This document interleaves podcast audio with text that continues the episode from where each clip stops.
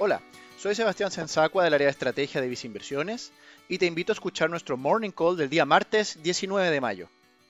El Banco Central de Chile informó ayer que el PIB del primer trimestre de 2020 anotó un aumento de 0,4% respecto del primer cuarto de 2019, sorprendiendo al mercado que anticipaba una contracción anual leve de 0,1%. En particular, destacó por el lado positivo un alza de un 1,4 en las exportaciones, mientras que el consumo privado registró una baja anual de un 2,2%.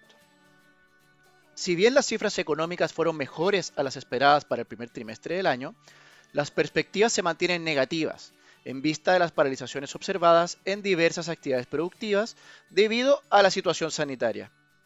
De hecho, en Viceinversiones creemos que la cuarentena total en la provincia del Gran Santiago impactaría de forma bastante desfavorable el desempeño económico en el corto plazo. Así, proyectamos que el PIB de 2020 anotaría una contracción de un 2,5%, con riesgos a la baja en la medida que perduren en el tiempo las medidas de cuarentena. En este contexto, prevemos que el Banco Central de Chile continuaría manteniendo su tasa de política monetaria en sus mínimos históricos, con el fin de acotar los efectos a la baja sobre la actividad económica y sostener así una recuperación posterior.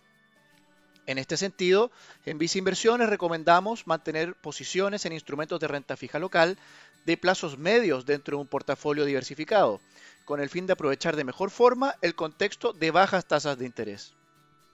Dicha estrategia, en el caso de un perfil de inversionista muy conservador, se encuentra mediante la combinación de fondos mutuos vice renta pesos, vice renta UF y vice renta a largo plazo, o a través del fondo a tu medida vice estrategia más conservadora.